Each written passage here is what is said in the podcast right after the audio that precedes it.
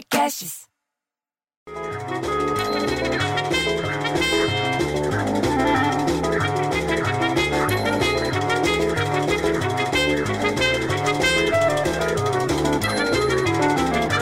Porra, bicho, mal acordei de manhã, já tava tocando o celular, o plim-plim do WhatsApp tocando e o telefone fixo, que eu nem sei porque eu ainda tenho esse negócio. Quando eu vi o código 31, eu já sabia. Era o Lelis lá de Belo Horizonte, que só fala de política, o tempo inteiro quer falar de política e fala mal de um, fala mal de outro, para dizer o quê? Que a pesquisa Ibope, divulgada ontem, quinta-feira, dia 29, aponta os seguintes percentuais de intenção de voto para a prefeitura lá de Belo Horizonte nas eleições de 2020. Diz que o Calil do PSD 63%, já o João Vitor Xavier, que é do Cidadania, 8%. E a Áurea Carolina do PSOL, 5%. Daí o Lelis virou e falou: o percentual dos votos, presta atenção, o percentual de votos válidos de cada candidato corresponde à proporção de votos do candidato sobre o total dos votos, excluindo os votos brancos, nulos e indecisos. Pô, bicho, você entendeu alguma coisa? Eu tô boiando, não entendi nada, e tô fazendo votos que o povo escolha direito lá em Belo Horizonte.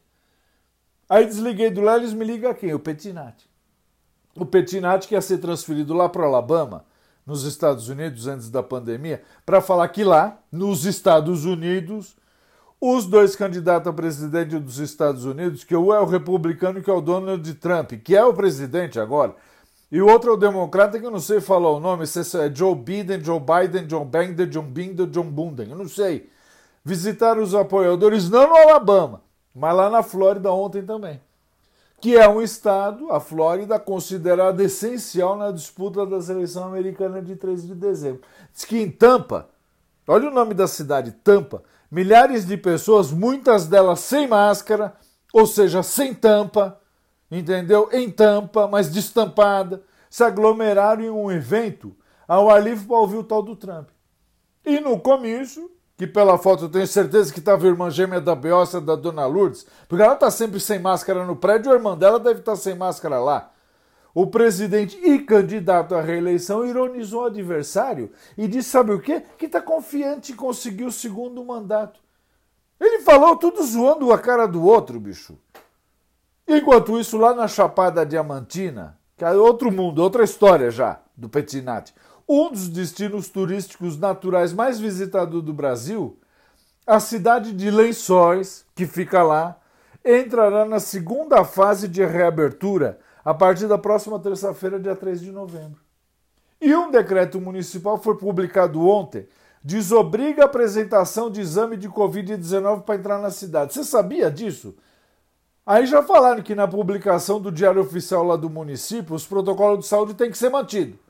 Mas os visitantes turistas e os moradores de município vizinho, é que nem se a Maria José entrasse no prédio Juvenal Chapeiro, não, não é qualquer um que vai poder circular por lá sem, sem ter feito o tal do exame. Você entendeu? Mas quem for visitante, turista e morador dos municípios vizinhos vão poder circular sem ter feito o tal do exame para ver se está com coronavírus. Tá certo, bicho? Eu nem tinha desligado o deles dois. Tava pegando minha caneca de café, porque eu nem tinha acordado direito. Me liga quem? A Isolina. A Isolina para falar o quê? Para falar as mesmas coisas. Bom, bicho, esses caras combinam de me infernizar a vida todo dia. Será que é, que é esse que é o trabalho deles, pô? Até na véspera do final de semana eles me enchem um saco, me enchem os pacová. Ah, vai! Eu fico tão puto, bicho, que eu prefiro o filho viado que o filho pacová.